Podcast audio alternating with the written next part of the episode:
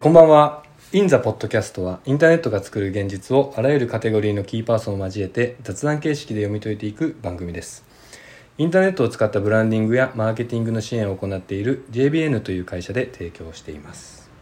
はい、6月いかがお過ごしでしょうか。はじめまして、JBN 制作ユニットエディターの小林隆です。あれと思った方もいるかもしれませんが、えーこれまで坂田クリスタルがパーソナリティを務めてきた In the Podcast ですが8回目となる今回はバトンを受けましてあの私小林隆とウェブ運用ディレクターの尾崎ゆりえがお届けしてまいります、はいえー季節は6月です、えー2021年もあと半分ということで、まあ、恐ろしいと、えー新しく社会人になった若者は、えー働くことに葛藤したり迷ったり焦ったりと、まあ、5月病なんていうのもありますからねまあ、いろんな感情でふつふつとした思いを抱いて今日を過ごしているのかもしれませんし、えー上司の方たちは若者はよくわからんとギャップに頭を悩ませたりもしているかもしれません、えー社会人になれば人との付き合い方というのも一つの大きな実践経験が問われるわけですけれども若者だからおじさんだからとか昔の考えは古いとか一括りにせずにですねその人とちゃんと目を合わせて話してみるとお互いに心が通った会話ができるはずですし、えーいつでも目の前の人は他の誰でもない一人の人なので、えーその人の気持ちや意見というものにですね耳を傾けて反発や否定をするのではなくできるだけそういう考え方もあるか、まあ、こっちへ行ってみるのもいい景色が見られるかもしれないしなとこうなんか山岳ガイドのような気持ちでですね建設的な、えーディベートを積み重ねていくことを大切にできるといいんじゃないかなと思っています。はい、ということで今回テーマなんですけれども「えーインターネットと若者2021」というテーマで話していきたいと思います。えー2020年から2021年、まあ、大きな変化があったこの20年なんですけれども、まあ、この20年を生きてきた若者たちを今回はゲストに招いてですね、えーどんな感性や葛藤と対峙してこの20年生きてきたのかということを、えーお話ししていきたいと思いますということで、えーゲストをご紹介します、えー、1人はですね、えー18歳でウェブ制作会社をエストニアに起業したという中井正樹さんですこんばんはもうよよろしくお願いします。ろしくお願いしますはい。で、もう一人がですね、えー19歳で古着屋トライアングルを長野市善光寺の近くでですね、開業した百瀬優奈さんです。どうも。こんばんは。今日よろしくお願いします。お願いしますお願いします。じゃあ、えっ、と、インターネットと若者というテーマで、えっ、と、まずはまあ、この20代、20年をね、この二人がどんな風に過ごしてきたのかっていう話から、えー話をしていきながら、まあ、過去、この20年を振り返りながら、今何をやっているのか。で、あの、ラジオにおいてはこうは後半も、あの、2本目になるかなと思うんですけど、まあ、インターネットでこれからどんなことができるだろうかっていう話をしていきたいと思います。はい。じゃあ、まずはその過去の話ということで、えっ、と、まあ、どんな20年を過ごしてきたのかというこ ちょっととを。は待っいてもう一回いい、。長いで前置きが長いよね ちょっとさ二人全然喋ってないよす。いや、本当そういうのラジオでよくありますか野ら、村ね。君一応意識すぎて ねああ、ちょっとそれはちょっと、あの、P ですよ。野村君さんリスペクトなんですいやいや、ちょそういうこと言わないですいいと思いま本す当のことバレてるははい大丈夫ですそうフランクな感じはいでいきたいですね、でも本当まあリスナーの人はもう初めてね中居君とゆうなさんを知るので、えっと、うん何者なんだって話なので、まあ、簡単に中居君、えっと、自己紹介いいですかえっ、と中井正樹19歳ですよろしくお願いしますお願いしますおっす今19歳なんだね、何年生まれえっ、と2002年生まれです2002年ですからね本当にミレニアム世代っていうのはまさにそういう世代ですからねで今、えっと、エストニアでウェブ制作会社をやっているそうですねエストニア でね日本にいるんだけどねはだけどそのエストニアに会社を登記していて、はいえっと電子なんですけど国籍も向こうにあってうんあ国籍も向こうにあるのですねあそれ向こうに移してあるんだいやえっと20度持っててあそうなんだ持ってるはいはい、はい、こんな感じですはいあ20代でそのエストニアに会社持つなんてね本当になんかこうまさにこうインターネットでいろいろ調べて今までこう作ってきた自分のねリサーチ力っていうかね ただくぐってただけなんでただググってあれもともと長野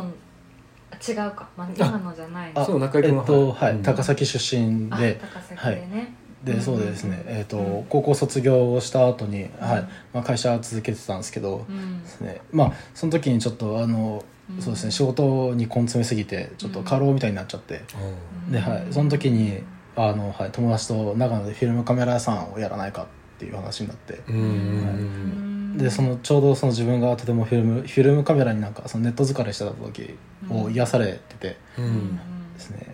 ではいそうですねフィルムカメラでもっと人みんな癒せたらいいないいなと思って、うんはい、フィルムカメラ屋さん始めててうんその自分で会社ということでそのウェブの制作みたいなことは、はいい何歳ぐらいから始めて、えっ、と中3の時なんで中15 3歳中3からウェブ制作をやってるわけです よねやばいよね尾崎さん JB の入ってウェブやったのいつえいく三十30からですよね二十九かな29かはいね中3からウェブ制作をやってるで自分で会社も会社立ち上げたのはいつなんですかは18歳ですね18歳で会社立ち上げて飛んでるで今もそのまあ EC ショップを中心にウェブの制作をしてるはい長野到着でやらせてもらっててで結構海外の案件もやってるんだよねそうですねエストニアの会社の方は、はい、やらせてもらっててそうだよねすねものすごいグローバルにウェブ制作ということをやっていもっると前に遡ってもいいあはいはいはいはいあれいつから、うんそのネットっていうかなんか興味持ち始めたの、なんかあの小学校くらいにはあったの、いとこがあの、うん AI ベンチャーを、えっと、起業してて、うんうんうんでその関係でうんあの正月の親戚が集まるあのこたつで、うんなんかパソコンダーンって置かれてはいはい「Python をやれ」って言われて「えー AI を書け」って言われて、はいうんですね Python ってココードねそうですねうんうんはいうんをやってたんではいそうですね本当にちっちゃい頃から、はい、正月に正はいそううんいきなりやれと正月親戚 Python にをはいでその親戚何やってる人な のあえっと今あの塩野義製薬とあの国から13億円もらって それ言っていいだろ大丈夫まあまあまあ、まあはい、大丈夫はい大丈夫ネットにリリースしてるんではいはいであの AI で創薬をやってて薬を作っててはあ、で AI で、まあ、えっ、と、薬を作ってる。そうですね、はいはいあの従来のあの製薬方法創薬方法だとあの人間が何回も何回も実験して、うんであーそうですね何年もかけて何千億円もかけてやっと新しい薬を作るんですけど、いそれを AI で20分とかで作っちゃうマジものをはやってて、まあ、ベンチャーっていうか、新しいインターネットを使った、あの、製品開発。そうです。ねえいとこはちょっと上なの年は、えっと10歳くらい上で。はいああ、同じぐらいということは、僕らと年は、そうですね同じぐらい30くらいなんで、はい、で正月に Python やれって正マ月ジにパスタダーンって、 ではい、あすごのい時代は AI だって言われて、わおおーえー AI 書いてましたすごいいとこだねパソコンは何歳に与えられたのえっ、ともう小学校入ったくらいからずっと働いててうーん。一台ね自分用に、はい、自分用にはあコードをかけてそこからコードもかけたりインターネットってことにもどんどんどんどんこうまあハマってるっていうかいそうですねもう本当になんか友達と外で遊ぶっていうのがあんまりなくてうーんずっとパソコンいじってて、うーあ、んへーなんかみんな外で公園でなんかあの、はい、ドッジボールとかしても「くだんねえ!」っつってあ のあの、はい、コード書いてて、ね、あなんーで、はいいい、ね最高ですねまあ現代のギャル男ですよね ギャル、ギャル、ギャル男ですよね。うん。なんかそんな感じだったね小学校の時とかいじめられたりとかしてて。ああそうなんだ、そうですねクソくらいだよ。はいうんちょっと言葉汚あ、ごいめんなさい。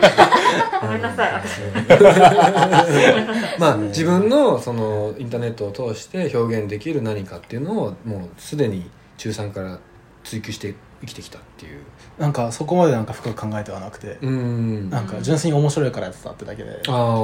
あですごいねですね、そのネット上で知り合った大人と、うんまあいろいろし一緒に仕事をやらないかってあのやってくれ、うん言ってくれて、うん、はい、もう何もないガキだったんですけど、ううんやってくれてでそのウェブ制作を、はい、始めてそうです、ね、なんかそこでずっと親が厳しくて、うんずっと親の言いなりで生きていくのかなってずっと思ってたんですけど、先生なんだよですねね。親が高校教師で親がはい高高校校の教教師師なんだで。すねだけどあそう中井さんは学校に行ってないと、 うんうんそうですね、うんでなんかそうですねなんかそれがすごい悔しくて、うんずっとなんか周りのあの親戚もみんないい大学行ってて、うんでなんかそれがなんかつまんねえなと思って、うんそれもくだんねえなと思って、う。うんんでなんかそれから、えっと、出るにはなんか、やっぱりその自分の経済的自立がないと、うんそこからは脱出できないなと思ってて、ううんんですねなんであの親より絶対稼いでやるって思ってうんててすごいね中学生ぐらいでそれ思ってたってことだよねでなんか高校の時に親以上に稼げたんであ のやばいんだけどなんえかー高校生ね、だからもう時給800円とかよくわかんなくなるよねよくわかんないうんでなんかえ親よりも高校生の時稼いでたんですねえそれはもう完全にもうゴリゴリ制作してたってことだねそうですコーディングしてまあいろいろやっててうんはいー、マジでなんかそうですねなんかなんだろうそのインターネットのおかげでなんかその自分の見てる世界が目の前のだけの世界じゃないなってのがとても思っててあーへーなんか多分普通の子だとそのなんか周りの人って周りの大人ってみんないい人だと思うんですよ、うんあのまともな大人だと思うんですよ、うんなんか例えば親とか、うんあとは学校の先生とか塾の先生とか、うん基本的に出会う大人ってみんないい人だと思ってて、うんでなんか悪い大人に出会えたのってインターネットのおかげだなって思っててあ逆にねへですーねなんか悪い大人に出会ってうん初めてなんか世の中が分かるっていうか、うんわお面白いね僕なんかだって中学校の時なんか先生学校の先生に憧れてそのまま先生になりたいと思って高校行って大学うん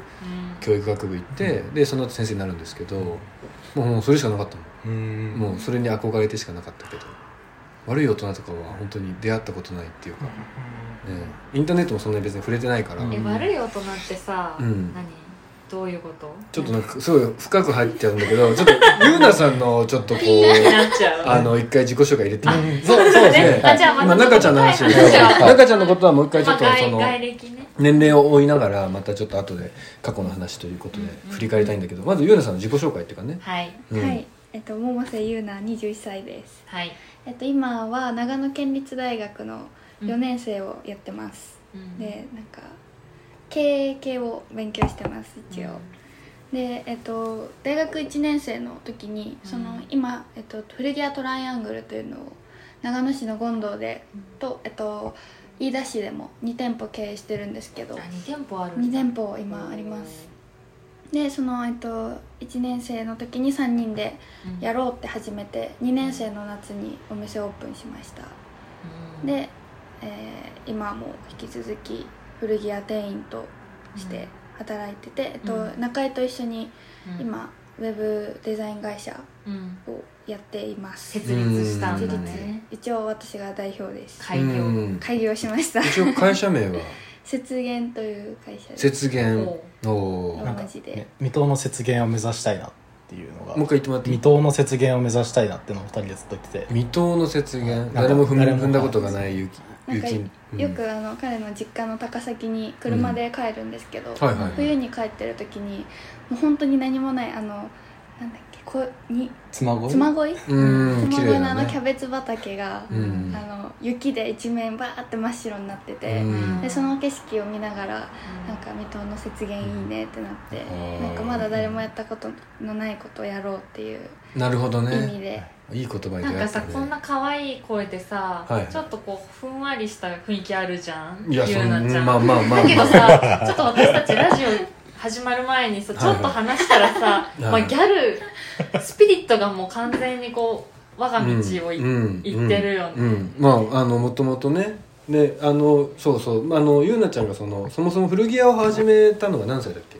が、えっと19歳ですだよねだからそうんの19歳でその県立大学に入る前からなんか自分で何かやりたいってずっと思ってたんだもんねそうですねもうとりあえず古着が本当に大好きで、うあのん兄もいるんですけど兄がすごい服が大好きで,、うんで一緒に東京とかまで行って2人で古着屋一日中巡ったりとか、へーそういうことをしててもうとりあえず服が好きと思って松本はまだちょっと古着あるんですけど、うん長野に来てからもう全然ないと思っないねて、長野市ね、うんんでもうこれはやっちゃおうと思って、自分たちでね、そうですででも始めましたそうだよねでもともとその古着屋を始めるって頃に僕実はもう会っていて、うんうんでその古着屋やりたいんですけどっていうもともとそのトライアングルってその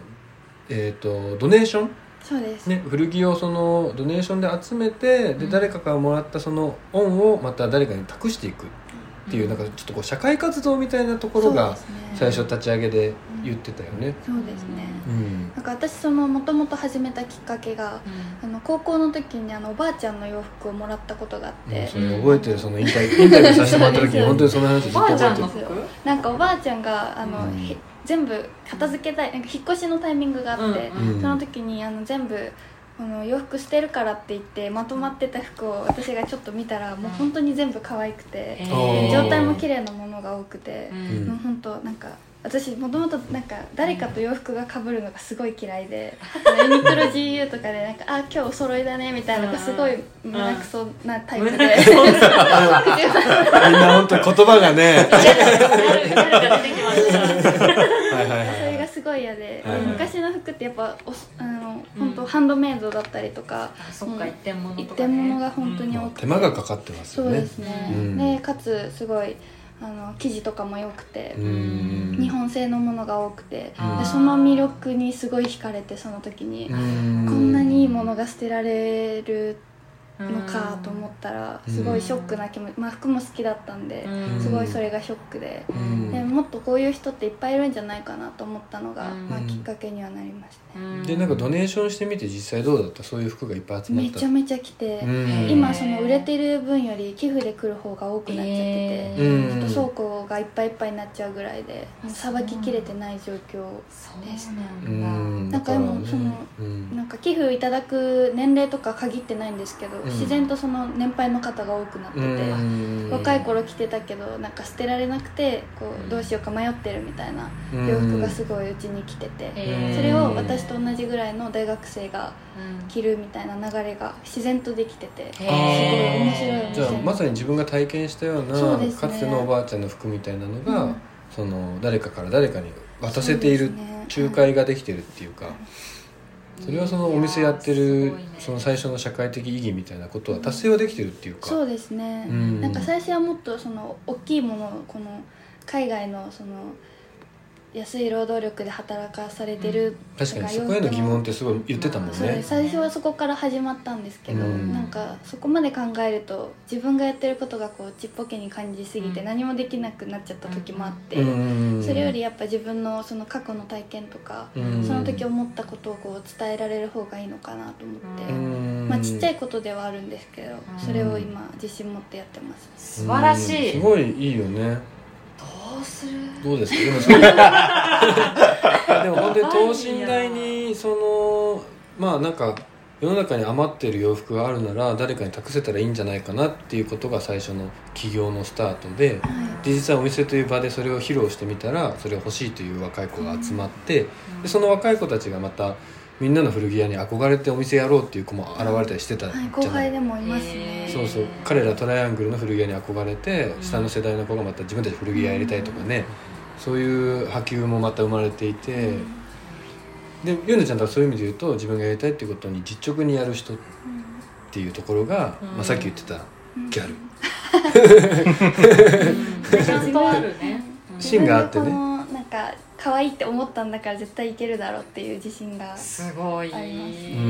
うんまあ、そこをちゃんとやるからには自分ですごくいろいろ葛藤もしてるだろうし考えてもきてると思うんだけどねいや本当にすごいこうこういう2人と今日ねあのインターネットと若者というテーマでね、はいであの僕と尾崎さんって、えっとまあ、平成元年生まれなんですよちなみに、で今31歳うんで我々もまあ世代でいうとゆとり世代って言われていて、でまあなんかこうなんて言うんだろうまあそれ僕らより上の世代もうちょっとこうゴリゴリに、まあ、マッチョにって言ったらあれですけど大量生産大量消費の中でいろんなものを作ってとにかくいっぱい作ってお金を稼ごうみたいなところがあった社会の中でゆとり教育っていうのは僕ら多分生まれていてまあ時間を大事にしようとか、えっと幸福感を大事にしようとかね多分そういう教育を与えられている世代なんですけど。だからなんかちょっと僕らの世代はまたちょっと10個違うので2人とはね、うんその世代間ギャップっていうのもちょっと今日なんかこう話していく中で、ねあの紐解いていけたら面白いかなっていうのもあるしねインターネットがそんなに身近なんだっていうのはちょっと衝撃だったあ私たちもかなり身近な方だと思うんだけどそうだねなんかだってもう小3そうだよそうさんから中3でウェブサイト作ろうとは思って Python なか小った学校からってことでしょ 僕紙にあのローソン行って紙に手書きでチケット書いてバンドでライブやってたの、へ ローソンでコピー機で紙ですねだ からまだまだでみんなもその頃はもうウェブでみんなとコミュニケーションするっていうのも当たり前やってるからねうんでちょっと中ちゃんのこう経歴を一回ちょっと深掘りする深掘りしていきましょうか次ゆうなちゃんねそのその後ゆなちゃんのそうね過去をちょっとこう振り返っていこうと思う、まあ、過去編なのではいじゃあ中ちゃんのじゃあもう一回戻ってそのウェブ、まあ、などこからいくかなインターネットに触れたきっかけスタート何歳それあれだねなんだっけ AI のですね Python はい小3あたりから小3ですからね、 AI ベンチャーを営むエンジニアいとこに Python3 を叩き込 まれるは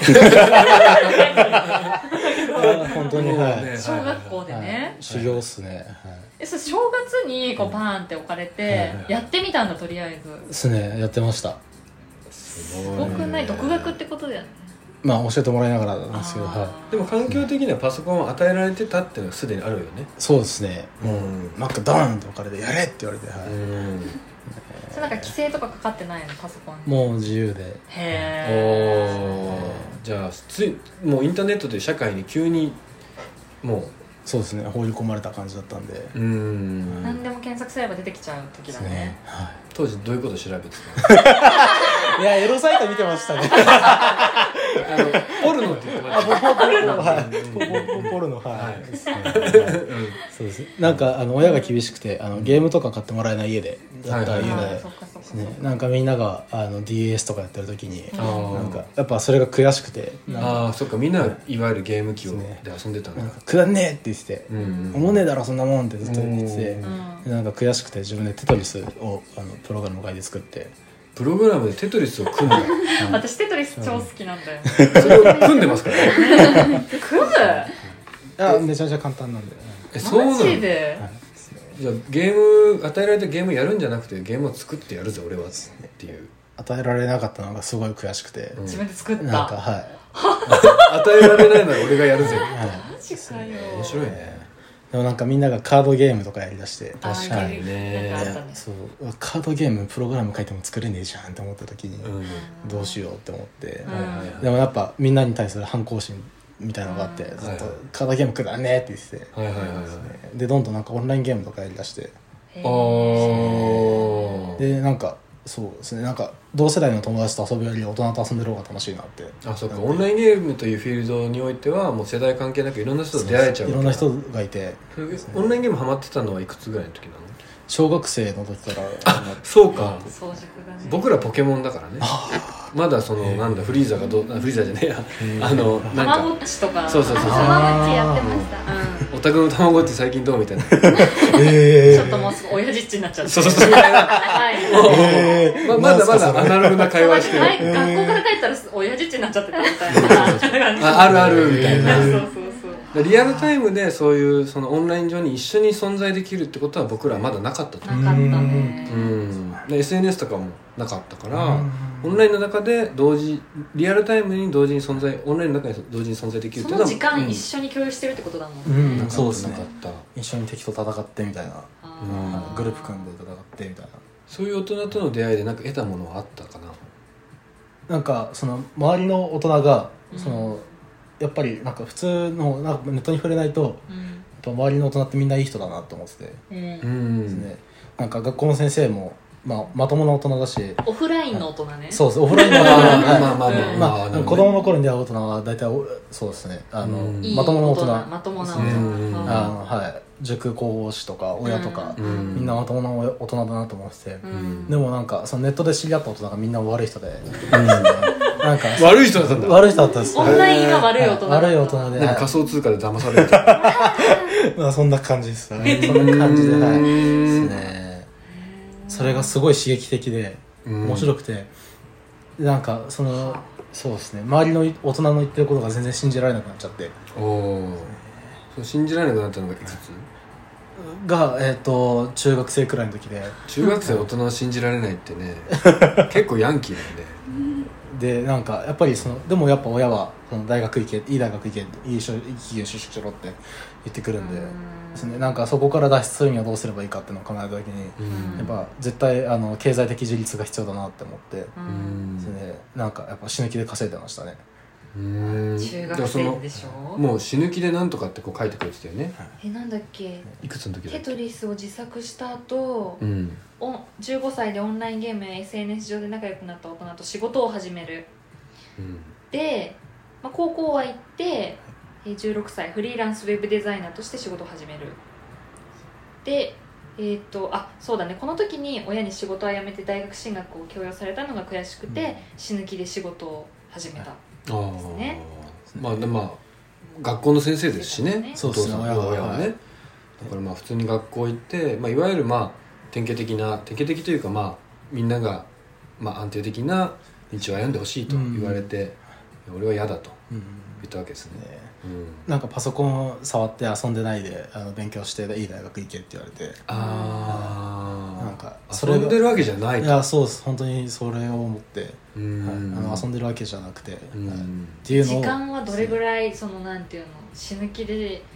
パソコンに向き合ってた時間ってなんか一日のどれぐらい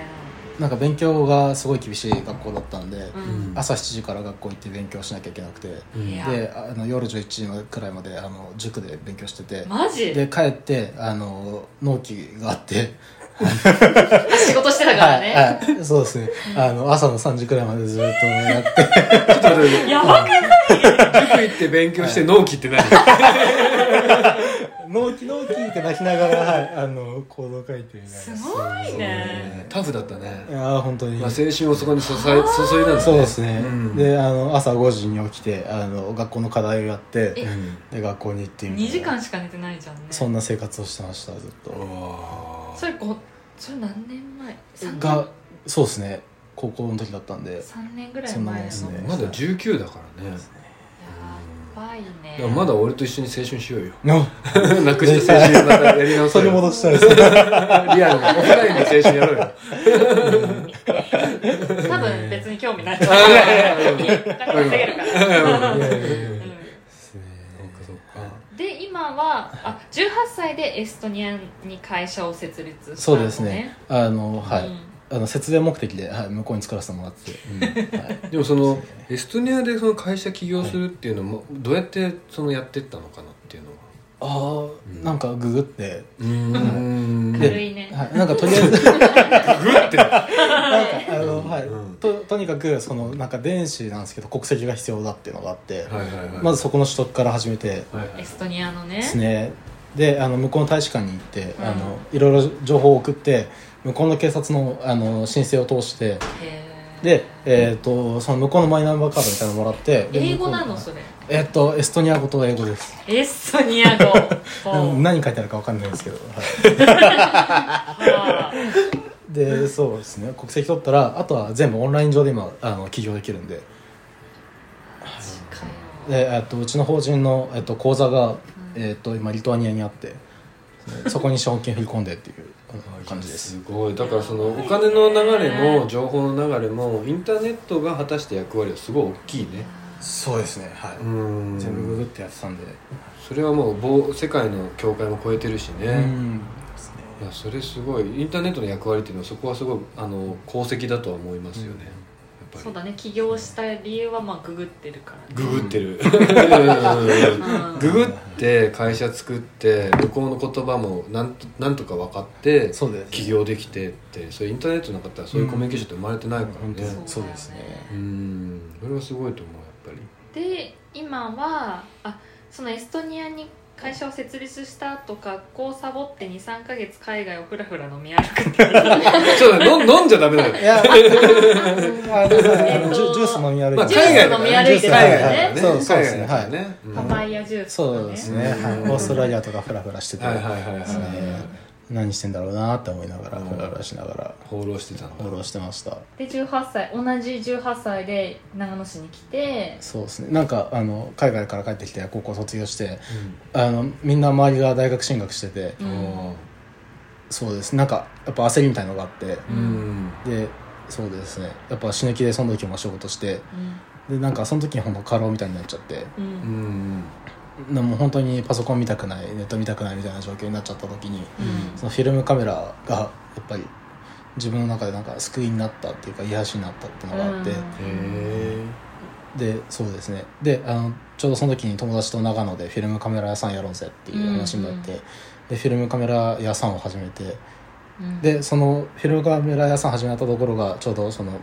あのトライアングルの彼女横ね、あのはいはフいィギュアトライアングルの横で始めのる、はいもう2回ではい始めさせてもらっ二て回だうんうんはい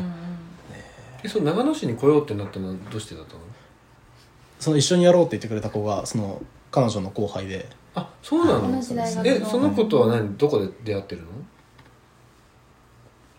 仲いいですねそうそうそうあの高校がですねはい俺は高校が同級生あででそのは子が県立大学にいて、そうですああそうかはいそうかそうか、そこはアナログに出会ってるわけだねそうですはいはいはいはいはいいそうですねでじゃあ長野においでよとはいで一回来た時にすごい面白いとこでうんなんかちゃんと考えてる人がたくさんいるなと思ってちゃんと考えてる人がたくさんいるちゃんとなんていうんですかあの話し合ってる人がたくさんいるなって思ってうんああ自分たちがやりたいこととか夢とかそうですねあそれがなんか自分の年の近い人たちがそれをやってるっていうのを初めて見てーうん面白いなと思ってで周りは普通に進学してみたいな世代がいて、ですねで長野来たら自分のことをちゃんとやろうと思ってる仲間に出会えてそうですねあなんかこれはって思ったわけだそうですねあーそれはオフラインだねそうですうねーんなんかそのの肌感覚ってオフラインでちゃんと得られてるのがうんなんかすごくそのねニュートラルですごいと思うんだようんねやっぱりううんんなんかそこから自分を引きもネットから引き戻してくれたのが本当にフィルムカメラだと思ってて、うんうんですねまたアナログなそのフィルムという世界に行くわけだ ねうん過労になっちゃったからねそうですねもう本当何もしてなくてはいはいはいはいそうですねはい10代で過労ですよ10代で過労めっちゃ早いねうん本当ちょっとでね19歳の今でえっ、とゆうなちゃんとその生配信事業のウェブプロモーション会社そうですウねェブロマンはいでしょあウェブプロモーション会社を起業した、はい節減を起業して、うんまああそっかそっか映像とか写真とかそうですね医師でまあその雪原に至るまでの話も僕はもう何回かこの2人で飲んでるんでうんその話はちょっと後でまたしたいなはい、 まあ、いろんな大人と出会ってねすねやっぱり俺たちはこれをやりたいって自分たちで決めたんだよね、はいうん、本当にそういう迷いも今まで聞いてきてね楽しかったないろいろありま しなんかね僕はこの年って僕先生やってた時の教え子の世代なんです実はねだからその教え子みたいな世代とこういうふうに話せると本当最高なんですよ楽しくて嬉しくて ハッピ ーなんですけどすいませんじゃあ次もうもなあゆうなちゃん のももなちのゆうなちゃん のゆうなちゃんゆ行こううなちゃんのそのじゃあ人生ドキュメンタリーを追いましょうっすううっす松本です、そうです松本ですはい大学でこっち来ましたうん、で4歳 2003年が4歳なんだねそうですあごめん何年生まれだっギリギリ99年けです99年うんうんうんううんで2000 2003年の4歳で両親のパソコンを勝手にいじって破壊して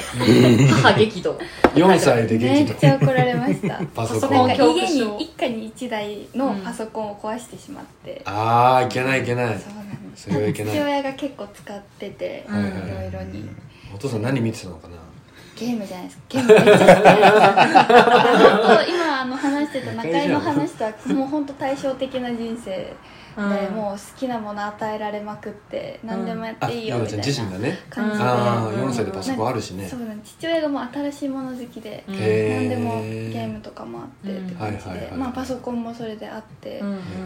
それこそテトリスをやってたんですよ 私それ中居が作ってたやつだよねかもしれない。でそのやろうと思って電源つけた時つかなくたまたま多分私のタイミングが悪かっただけだったと思うんですけど、うんそれで壊しちゃって、うんでもうめっちゃ怒られてへーそっからもうなんかパソコンっていうかなんか電子機器が怖くなっちゃって、うん4歳だしそうなんねですでもその記憶もなんか今でもちゃんとあってへ割ーとトラウマみたいな感じでめっちゃ怒られたんだねめっちゃあのめっちゃ怒られわかまるわしたそれうん僕もなんかありま 高いしたしね当時のパソコン、まだ分厚い頃のああちょっとごめん僕も全然違う関係ない話していい僕ねあの小学校6年生の時にあ1年生の時にね6歳ですよ家庭訪問で先生来てさで家の中全部お宅訪問みたいに先生にさ全部家部屋開けてさ紹介したの、えそしたらなんーか両親の寝室みたいなのなんか紹介してたらしい、ええ先生帰 った後に親にビンタ食らったもんねなんであの部屋開けたのって何それ何それ思い出しちゃってごめんごめんごめんごめんごめんいけないものがあれはトラウマだった よ俺もはい次いきますよごめんごめんで小学生時代うんはい体が弱くて一生保健室生活そうですそうねねまあ一生とまではいかないんですけどうん今の見た目によらず体弱かったんだね弱かったですねん本当にその話でさっきちょっとお互い泣きそうになったあーまあ頑張なってんきかたねねいろい頑ろ張ってきたね体調のねうんそうですねなんか先天性の病気があってそれではいちっちゃい頃から何回か手術とかもしててうん若い頃からな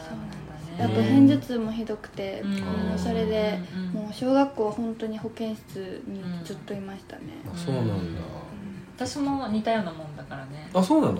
私小3までほとんど学校行ってないのあそうなの意外だね入院してたずっえそうなのとそうで雨乞いしてた雨乞いなんか外で遊んでる友達が羨ましく て雨あ降れと思ってあ嫌な人だねいやだって本当にね鬱屈するよあれまはあね,、ね私にはわ与かりえますられない何かみたいなでねなんか死んでるも同然に生きるのはもう嫌ですと思ってうん小学校ぐらいで思ってうんうんまあ他人の幸せをちょっと疎むよねうんそりゃねなんかそうそういう多分そのギャルポリシーが うん小学生時代に来てますね病弱によって得るっていういたいたそういうギャルから小林私と付き合わないって言われたことある断ったことありますけどごめんごめんごめんまた取っちゃったごめんごめんでもさでもさ待ってでもあ体調は中学生になって回復するんだよ回ね復しましたあの部活でバスケを始めて運動するようになったらんめっちゃ食べるようになってううんんでうんめっちゃ運動しての繰り返しですごい元気になってうんへーそっからもう全然保健室なんてどこみたいなぐそうらいいうの分かる分かるすげえいいね一緒一緒えそうなんだ一緒私合唱クラブだったけどね中学の時の合唱クラブだえ違う違う私小学校4年生の合唱クラブ入ったらい突然なんか出なくなってうん喘息があそうなんだそうへえ急になんか皆勤賞みたいになってへえ復活したんだじゃあ復活した人生2回目始まったみたいな感ああ じ10歳からね10歳から人生2回目そう私の人生は始まっててはいはいはいはいだから多分そのバスケがきっかけっていうのは分かるそうですねへえずっと仲良かった友達に誘われてうんもう全然興味なくてうんでそれまではダンスを小学校ずっとやってたんですけあそうどうなんんだでなんか部活はとりあえず入りたいなだけ思ってて、うんまあバスケ部いいなとは思っててちょうどと、うん仲良かった友達に誘われて、うんそれで入りましたダンス部があったらダンス部入ってたんですけどああーまああったらねったら、うんその待って10 2011年の12月に iPhone をゲットって書いてある2011年えっと中学生の入学と同時に買ってもらいました iPhone だね iPhone なんだね iPhone 買ってもらいました僕らまだ D とかだったからね D D, D D メニューとかなんていうのなんだあボーダフォンーアイモードみたいなボーダはいはいはい i モードないもん僕ら高校同級生なんだけどメールで連絡してたからねまだ全然ねその SNS とかもなかったからうんはーってなるけどこれ10個上だとまたメールメールってなるからへえなりますからねへー手紙じゃないのみたいなあの手大学なんだっへけーポケベルポケベルポケベルポケベルポケベルかもねポケベルカタカナしかと出かなないやんかつ公衆電話あーとかだったんだあとその会う前の口実っていうのはほら僕らもう文章を送れるのでうん送れるんだけどポケベルだとその暗号だからとりあえず会おうって感じなんですあー会って話そうって感じだと思うんですけど僕らはね会うまでにまかあ文通コミュニケーションができてるメうールねんメールはできたからうねん話さずともっ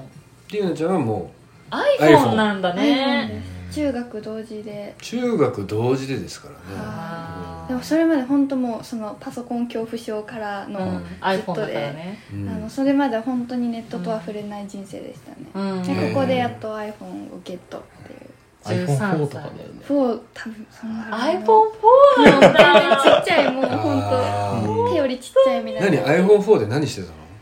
あブログやってましたあーアメブロをア始めてメブ書ロいてる始めましたえーそれが中学校からそうですねななんか何書いてたのあの本当なんか自分の日記みたいな記あーなるほどね事とあとたまに企業さんからこうもらってちょっと宣伝するみたいなえめっちゃちょっとしかお金もらえないんですけどアフリエイトみたいなことそんな感じです小遣い稼ぎを始めるが1年で飽きる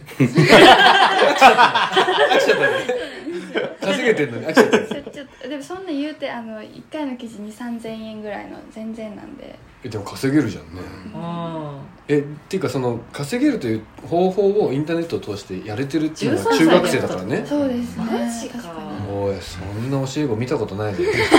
俺の学校にいなかったぞそんな人は、いや違うよ表しか見てないんだと思そうだなあうん、なんだかから割と周りが iPod とかだったんでああーー自分が iPhone 持っててもあんまりすることがなくてまあネットもき、あんま好きじゃないんで、うんうんそれもあんまりやらなくて、うんじゃあ日記書くかと思ってアメブロ始めたのがきっかけでした、うんじゃあウォークマンに日記がついたみたいなあ感じそんだなった感わじけですだね、うん全然なんか iPhone の機能をちゃんと駆使してなかったですね、うんそのアメブロでまあでもある程度お金を稼げるみたいな方法は分かってたけどそうです別に思んないってなったわけへうんえミクシーとかなかったあミクシーもやってましたあったよねありましたねえうちら高校時代だったんじゃないまあ高校時代あったけど俺はやってなかったな高ん校時代うんに私そん友達がミクシーで出会った人と結婚したりへなえことあったんだあるへえまあそういう世代としては、まあ、僕らは確かミクシーとかはあったよね世代かもねううんんなんかよくわかんない社長さんとかからコメント来たりとか、えー大人って悪いね危険なことなかったなかったです あよかったいい一応大人に出会えてよかったよかっでもなんたか絵文字ばっかりみたいななんか 暇かって寂しいんだなえ社長からの連絡が絵文字だけってことあー文章に絵文字がダダダダダダダってついあてーるおじさんメールみたいなやつおじさんメーあルる意味エモいねおじさんメールおっじさんメールてだ絵文字がいっぱいなんだねう、んうん確かにそういうイメージだったああなるほどねそういうじゃあ中学校生活を送ってそうですね高校行きますよ高ね校からあ16歳毎月東京に行き古着屋巡りの日々そう急に古着にま高校がたもう、うんあの高校の同じどなんかすごい私服校で、うんあの校則がなかったんでみんな自由な格好してて、ううんんでファッションに興味ある子が周りに結構いっぱいいてうんファッションデザイナーとか出てるもんね出てますね主人公の人たちそうなんですよマジうん本当でバンドマンとかも多いしねバンドも多いです、うんあうんのデビューしてる子とか、うん同級生でも本い当て、ね結構その尖ってる子みたいなうのんがすごいいる高校で、そうだねアーティスティックな子が多い高校にいたからそうそうですねもともとねそうですうんうんうんでそれきっかけでその古着にすごいハマりだうんしうんうて、んでもう暇さえあれば東京に行く東京か名古屋の大須とかに行ってすへごいえなえその古着がここが面白いっていうのはどうやって調べてたのもうあインスタですねそれはえもうインスタがあったんだ高高校校ではインスタです俺らブーンとか読んで雑誌の最後とか見てこのお店の電話番号とかして電話とかしてたもんまえだね俺はブーンって何ブーンとか いいですごめんごめ知んらなくてもこれ大丈夫40ぐらいのあの裏腹系のおっさんたちはめっちゃ「うーん」って言ってるそうだね僕もその世代ねギリギリギリブーンの最後とかでお店の情報とか電話番号とか載ってて電話して「これありますか?」とか電話してへーもうインスタがあったんだね中学からインスタでした、中学からインスタなんだインねスやばいねでも情報なんか調べればいくらでも入ってくるって状態だよね自分が欲しいものはもう長野に限らずそうですねどんどん行けばいいっていうかもう写真だけで判断してましたあーあこれ可愛いから行こうみたいな、うんあーお店の直何感がっていうか感覚みたいなそうですねあーまあビジュアルとして見れるしねそうですね、はいはいはいでやっぱインスタ一番それで使ってましたねあはあその世代は面白いねやっぱりねーで大学進学して古着屋のトライアングルそうです起業して一年大学1年目で起業だもんね2年目ですあ二年目かうーんなんかそこ微妙なんですけど、うんあの1年生の時に新海で初めてあの、うん出店みたいな感じであ売そりうだ始めたのがそうだそうだ1年生の秋頃だったんで、うんあそうだそうだそうだ一応初めてはそこですねああそっかそっかそっかはいはいはいその古着屋を始めようと思って集まった仲間との出会いの話もちょっとねせっかくだからあしてそうだよねうんもともとえっと女の子1人と男の子1人とうん私の3人でやってるんですけど、うんこの女の子と一緒に最初になんか「長野って古着屋さん少ないよね」って話から始まって、うんまあ長野市ね長野あそうですね、うん長野市少ないねってなって、うんなんかじゃあやっちゃうみたいなもう本当に軽いノリだったんですよ最初は、まあ、学校も若干こう経営とかの勉強そうですねをしてる子たちが集まってるからっていうのが大きいかなあとなんかそのイベントとかも学校主催で多くやってて、うんうんあの大人とのこう関係がすごうい、んあのできやすいあ学ー校だったりとうんかあとお金の支援も結構してくれる大学だったんで、ううんんまあすごい起業っていう面ではすごい、ベンチャー意識が高いそうですうね、んうんうんで、えっと、その男の子とはその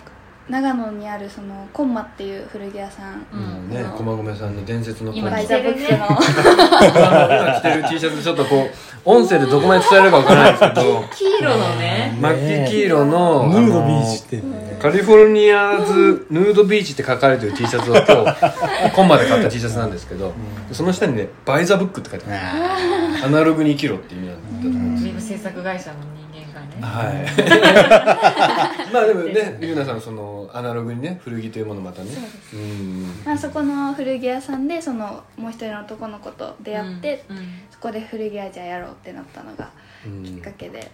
たまたま居合わせたんだっけそうですたまたまですでなんか見たことあるなこの人って思ったぐらいの同じ大学の知り合いみた大い学なでなんかこいつ見たことあるなってうんなってやっぱちょっと見た目もちょっと古着好きそうだなみたいなうんおっさんっぽいなみたい なあそーれちょっと面白いやつだからね面白いですね青木くんね青木くんっていう、うん大好き青木くんそうですねその3人でうんなんかできたらいいねぐらいで最初は始めてたらどんどんなんか話がこう進んでって、ううん新海にインターンさせてもらって、うんお店やり始めてみたいな、もうほんとトントン拍子っていう感じでしたね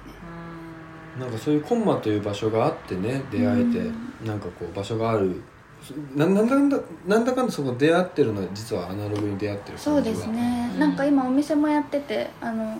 県大の1年生とかがこう集まる場になってたりとあか自分たちのお店そがうねですねいあーろんな人がこう来てくれて、うんその人たち同士で話すみたいなうん流れとかもできてるんで、うすごい最初のその出会ったコンマみたいなうん感じのうんその空間を作れてるっていうのはすごい嬉しいですね、あうーんまたインターネットで、まあ、来る人ってでも結局さ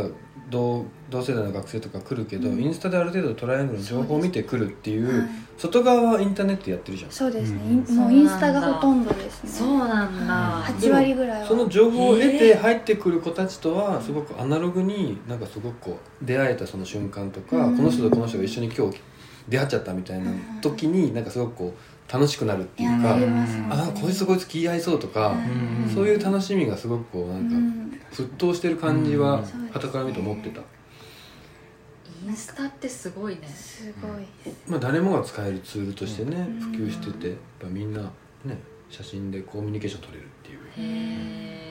えでもどうそのお店やっててそのインターネットでは味わえない何かこう楽しさっていうのはそこにはある気がするんだよそうねですねまあ本当それこそもう出会うべくして出会ったじゃないですけど必然がこう重なって、うん同じ時間にそこにいたから出会えたみたいなのにこう居合わせることができるっていうのはすごいうんなんか、ううんわーざわざわってしますねあ居合わせちゃったみたいな、はいあー、まあ、ちょっとあの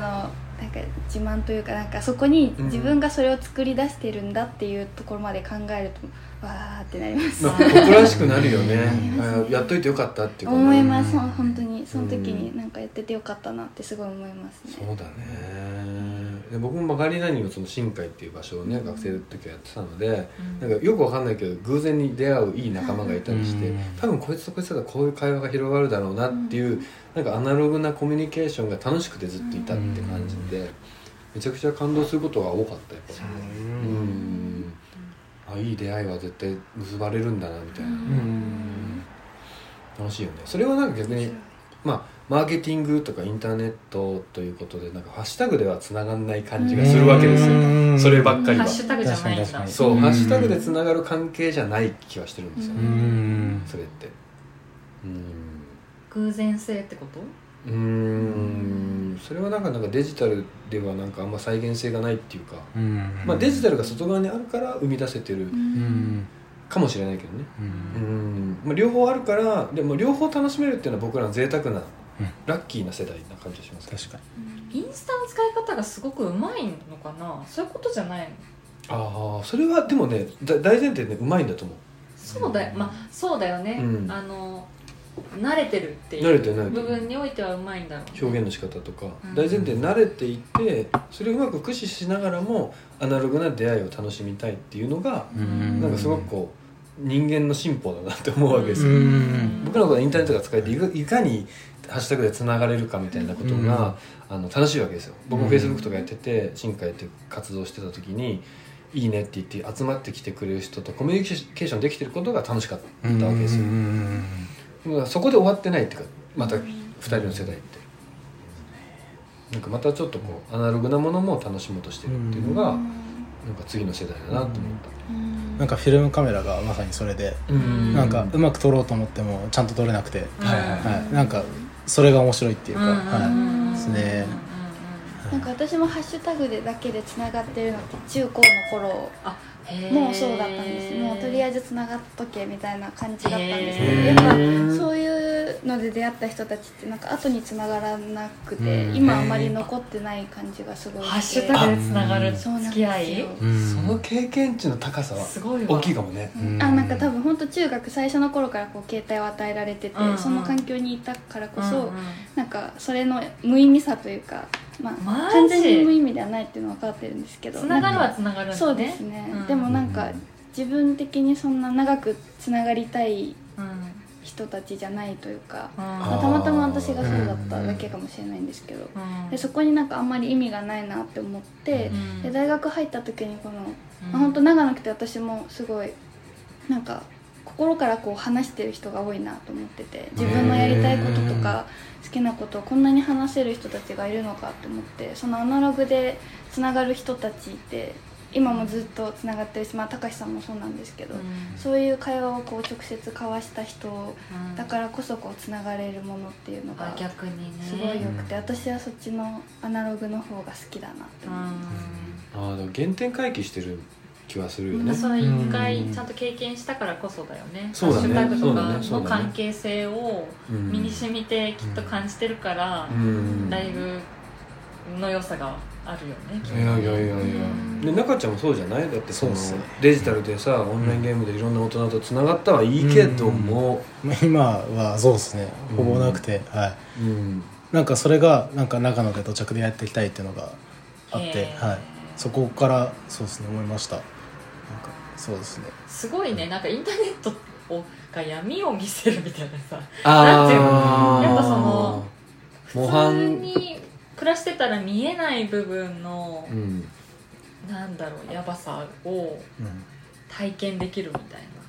まあ反面教師っていうかいろんな人とつながれたからこそ本当に大事な人って誰だっけってことを考え直した、うんそうですねうんなんかセレクションからコレクションに移ったなって最近思うんですねへーああセレクションからコレクション、はいなんか早い面白い話だ ねコレクションからセレクションですね10代でね 大丈夫逆ち逆逆でしたょっともうもう一回言ってもらっていい えっとなんかあのコレクションからセレクション、そうコレクションからセレクションに移ってきたなって思ってはいはいはい、はどう違うんですかコレクションセレクションなんか最初はたくさんのものを集めたらいいって思ってたんですけどコレクションね、はいコレクションをしてたらあーまいあいと思散うんで々すけ集どめて、もはうい収集すればいいと、ですねはいはいはいでもなんかあのいろいろそのものものっていうか人たちとたくさんあの関わっていくうちにどんどんどんどんなんか削られていくっていうか洗練されていくっていうかうんでセレクションされてってなんかあのいいものだけが自分の頭に残るなと思っててはいはいはいはいじゃあ多くを得るものが富とは限らないっそうですていうことに気づいたわけだその感覚がすごい新しいと思うんだよねいやななんかやっぱりこう大人ってさ道うん引きたがるじゃん、はいはいはいはい先導者として自分が責任を負ってるなんていうの負い目みたいなさああなるほどね道、はい道ここ歩んでほしいみたいなのあるじゃん、はいはい親とかはいはいはい先生とかなるほどねはいはいはいはいはいでもさそんなゆ夢物語じゃないじゃんうーんいや現実はね現実うはね、んでちゃんと自分たちでさインターネットを使って、うん悪い大人を見たりハッシュタグの付き合いって浅いよねみたいなさ、うーん分かってて、で実践経験が豊富なんだと思ううん人との付き合い方の、うん、まあデジタル上のねデジタル上のね、うんその先にいるのも人だもんねそうそうそう、うんそこから帰ってきてデジタル上の付き合いにも疲れたこともあったわけじゃそんうですねねどういうことあったの なんかまあもあのもちろん仕事なんで当たり前なんですけど、うまんあ、取引先には完璧を求められるし、うんなんかできて当たり前っていうのも求められてて10代なのにななんん かかこっちで飲められちゃ困るもんねいやまあまあ確かに確かに絶対そうなんですけど、はうんい、仕事として完璧をやんなきゃいけないんですけど、うんなんかずっとそれを求められてるとやっぱ疲れちゃうところがあってあ人間なんではい間うんでもそこになんかフィルムカメラっていうのがなんかできなくて当たり前っていうかあ予想できないからねそうですねん完璧をねうんなんかその結果を期待しないっていうのがめちゃめちゃ気持ちよくてうーんでもすごいなんかさ自分たちでどんどんやっぱさ、うん得て得てるじゃんその誰に教えてもらうわけでもなくさあーインターネットの使い方、うん使い方っていうか見つけてはいはいはいやってみてるはいはいはいってことだよね、なんかバカなんであのたくさんチャレンジしてたくさん失敗してそこから学んでっていうのを繰り返してるいやいやいやでなもんかそれってなんて言うんだろう確かなんかさあ教えてもらわないとできないみたいなにうん世代とはま違う世代っていうかさ、うんそういう文化ではないよねそうだね自分たちでどんどんやるみたいななさまあ、ある意味こうインターネットがあることで手軽にいろんなトライアンドがトライアンドエラーができたっってていう経験は豊富かもしれない、ん僕らはそこまでインターネットに精通してない世代だからまだね、ねだからトライアンドエラーっていうよりはまずは社会に出て社会人になって働いてみたいなことの方がトライアンドエラーのまずスタート地点だったと思うわけ僕らはねすごい本とかいっぱいなんかインターネットはいけないみたいなあーそう逆説的なそういうのもいっぱいあったもんすねごいこうなんか絶対そっち行くなみたいなことをこう強制させられてうんてうんうんうんうんミクシーの出会いみたいななんかそのはいはいもうなんはかい旬んなんかやばい文集なんていうのああいう記事とかさ、うんなんかこうあることないこと書いてあるやつとはいはいかはいで、出会い系サイトで出会って殺人みたいな、うんあーなんか頭のいい人は多分そういう知識とかあの情報から学ぶと思うんですけど、なんか多分俺らバカなんであの、はい、経験から学んで赤るじゃないとよ思ねいやでもちゃんと情報を選んでるんだよリテラシーは高いわけそもそもそうだよね選んでるわけこれはまずいなとかリテラ嗅シーはね嗅覚は働いてるわけうんこの大人と付き合ったらつまんないなとかさ、うんそういう嗅覚あるわけだと思うんだけどえどう尾崎さんの世代のそのちょっと尾崎さんのそのなんだろうインターネット経歴みたいなのもちょっとね私もでも中学からは携帯はあったけどうんガラケーだしうんでガラケーで何ができるってねメールだよねメールしかないあまあ電話も別にその家からかけなくていいみたいなさあ個人の個人的に電話はかけられるで私ね一回すごい金額になったことがあってえ電話かけすー、ぎて、えー、電話かけすぎてそうなんか今みたいなさ料金プランじゃないんだよかけ法とかないないないあない電から話代がまんま取られるからねなんかその多分ね本当な何万とか言ったことがあっ何万てまあ LINE もないからね、前の前うで電話をしちゃったんだよねん、高 2, 校時間ぐらいそうそうそう2時間ぐらいしちゃったんだよはいはいはいはいはいはいなるほど3おおおおおたん万だとか4万とか1か月いっちゃってえでそれめ怒られるっちゃ怒られえたああそっかえ怒そられれるって相手の方も同じ料金えかけた方がかけた方があ そうなんですねかかるのでキャーなんかすっごい怒られてあんた誰と電話してるのってなそうで待って待ってゆりえゆりえどうしたのみたいなちょっとうんちょっとあ私下宿してたんだよねおばあちゃん家るによねだからおばあちゃんをいいことにうんなんかこう割とやってあの上なんか携帯とかいじってたんだけえー親のど監視下に置かれてないですそうそうそうそうそううんその請求は親に行くからね電話代何万って誰と電話してるんだってち言われょっるとよ待ってみたいになってやっばーみたいな、うすいませんでしたみたいな、んうってん言ってなんかねせなんかこう制限みたいなうんプランがどんどん出てきて、えこんなに無制限に誰かと会話するっていうのはまあできなかったよでねきなかっうん制限はあったお金的制限なのかお金えだこんなに無料でた、うんもう何時間でも会話できるっていうのはまあなかったかもしれないネット上の情報とかも薄いうんなんか検索してもあある情報は限られてて、うん確かに今みたいな Google みたいなのは全然ない働いてない Yahoo だよねヤフーかそうだ Yahoo ねだよねあ小学校のパソコンの授業で Yahoo まあそうかもへから全然なんて言うんだろう違う10年でねものすそごういだこの10年の時代差は結構 iPhone 登場が一番大きいとは思うんだけど iPhone 確かに確かにうんかなり世代間ギャップはあると思ううんでもどう逆にそのインターネットがあったからこそ得られたものって振り返ってみるとどうなんか自分はその経済的自立っていうのを得られたなと思ってて車2台持ってますあうんうんーですねうはい、んなんか結局19で車2台俺を買えないからうん悔しいよじゃあ買っちゃうと外車レクサスとなんだっけまあトヨタのはいあのプロボックスプロボックスはい それキャンプ用だからうんセカンドカーだからねえでもちゃんと仕事してんだよ苦労してんだまあよそりゃそうだ、苦労した結果だからねううんんーそうですねやっぱ、うんそうですねなんかあのうんそうですね、経済的自そう立をですね経済的自立をはい得られましたなんか親の言うことだけ聞いてたらもっとつまんない人間になってたなと思っててううんんですねあのまだマシな世界を見られてるなって思ってるのは、はい、インターネットのおかげだなって思ってます、えうーんゆうなちゃんどうえー私はさっき話したあの古着とか探したりするのに、うんやっぱ自分の好きなものをこう追求できるうん媒体がやっぱインターネットだったかなと思って、自分の好きを追求できる媒体がインターネッうトんなんかもっとさらに知れたりとか、まあうん、場所も知れたりして、うん実際に自分がそこに行くきっかけになったのがやっぱインスタを見て、うんそこに行こうって思ってうんなってるんで、うんやっぱそのネットがなかったらんそこまで行こうとは思えなかったんで。うんそう自分をこう好きをもっと好きにしてくれたものですねうんうんあと自分をこう遠くまで連れてってくれるものでもありますねこう自分を遠くまで連れてってくれるものそすれごいが希望があるね知らなかったら行かないじゃないですかなかったらねそう遠くも見れないしねうん地球の裏側とか考えて古着始めてたもんねそっかそっ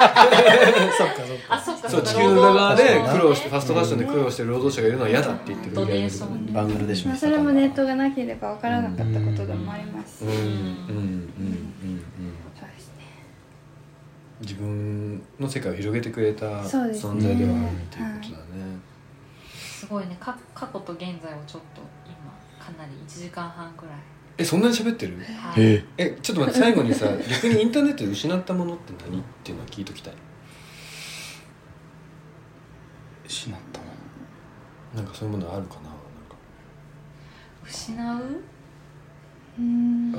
ーなんか自分はすなんでかもそさこゆうなちゃんほらに携帯捨てたいとか言ってたじゃん あそうよく覚えてますね覚えてるあの携帯川に捨投てたいってげつけたくなる衝動がたまにあって川を見るへとそこに投げたい時があっ て携帯を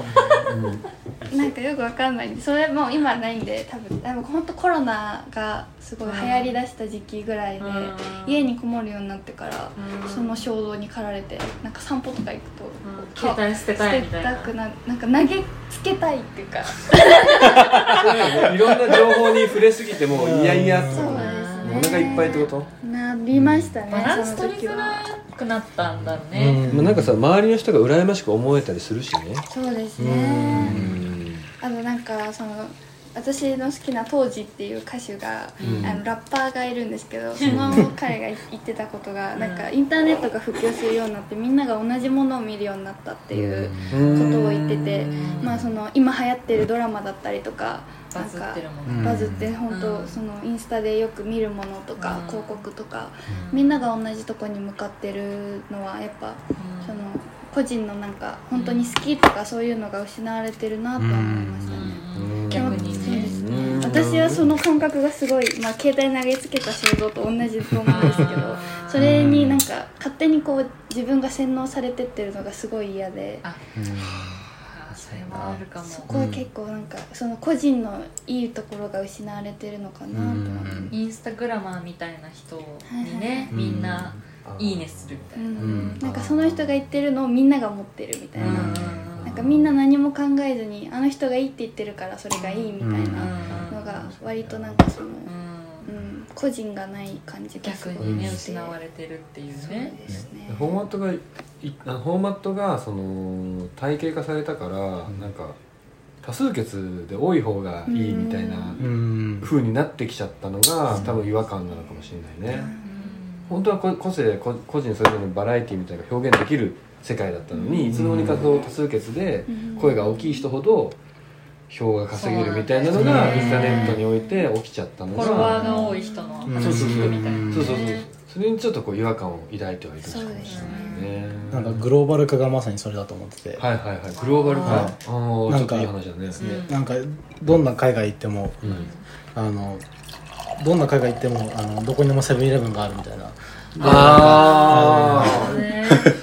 なんあかるねはい、どこでも同じ商品売ってるみたいな、ああうんまあうんいいけどねはいライフラインは整ったですからねねなんかクソつまんねえなって思ってて、うんなんかいろんな国あのその国のうんそこしかないものを知りたくてなんかその国に行くのに、うんなんかセブンを求めていくわけじゃないのになってう思って、んどこにでもスタバがあるみたいうんなことだねそれってクソつまんない世の中になっちゃうなと思ってて、うでんすねそれはなんかロングライフデザインって言ってる長岡健明さんっていうね D& デパートメントっていう会社をやってる人がいるんですけど同じこと言ってましたうんその世の中がみんな同じものが揃ってコンビニエンスみたいになっちゃうのはいいのか、その土地の土着のものの文化みたいなことをちゃんと論じるお店ってものを大事にしなきゃいけないんじゃないかって話をしてて、中ちゃん長岡さんかも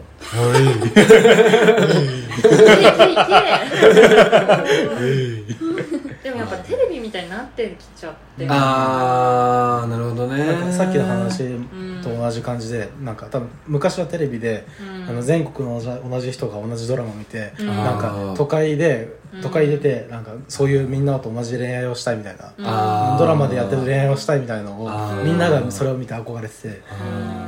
でそれが世界中同じものになったほんとクソくらいだよねじゃあくくくは言わ ないでうんうんうんいやいいですねでちょっと前半過去の話ちょっとねいろいろ今はいいい話してたんで、はいまあ、グローバル化することによって失われたものもあったんじゃないかなっていうんうんうんううん中ちゃんの話はすごくなんかインターネット的なそうだねすごくこう革新的な話かなと思うんだけど最後にこう今回実はそのゆうなちゃんがその人生に影響を与えた曲っていうのが紹介でいただいてるんですけど、はいちょっと曲紹介いただいていいですか、えっと寿司ボーイズっていううん寿司ボーイズ寿の司ボーイズの、うんえっと「死んだら骨」っていううん寿司ボーイズの「死んだら骨」私なんか曲とか聴いて泣いたことなかったんですけど、はいはいはいこの曲を聴いた時にもう涙が止まらなくなって、どうしたどうした、なんかまあその時の多分環境とかそういうのもあると思うんですけどすごい歌詞がかっこつけてないんですけどすごいズキュンってかなんかグザって刺さる歌詞歌詞でいやものすごく赤裸々だよね、そうです彼はうんでなんかミュージックビデオも全然お金かけてなくてそうだねあのなんか全裸でスマホ太だっ鼓た入わけだれるよねなんかそれがすごい良くて、なんかそれこそなんか原点回帰みたいな、ちょっとこれ流しちゃうと著作権の問題があるかもしれないのでぜひちょっとこのラジオを聞いてる方は YouTube で検索してください「寿司ボーイズで」えー死んだら骨」はい どうぞじゃあ次また後半戦お届けしてまいりますはいはい前半終わりましたありがとうございました